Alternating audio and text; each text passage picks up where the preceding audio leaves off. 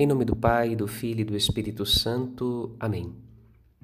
No caminho da palavra de Deus, nesta terça-feira, celebramos a festa da apresentação do Senhor.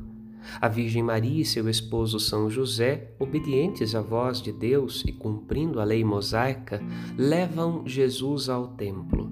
Lá encontram Simeão e Ana, que, tomados pelo espírito profético, reconhecem a presença divina em Jesus e são tomados de grande alegria.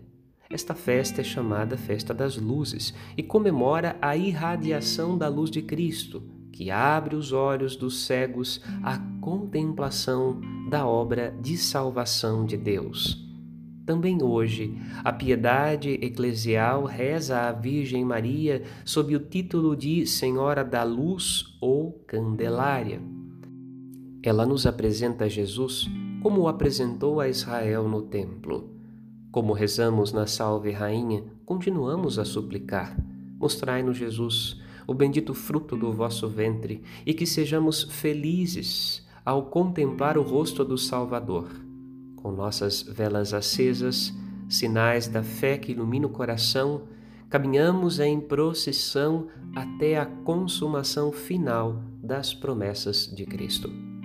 Uma semana iluminada para você e para a sua família.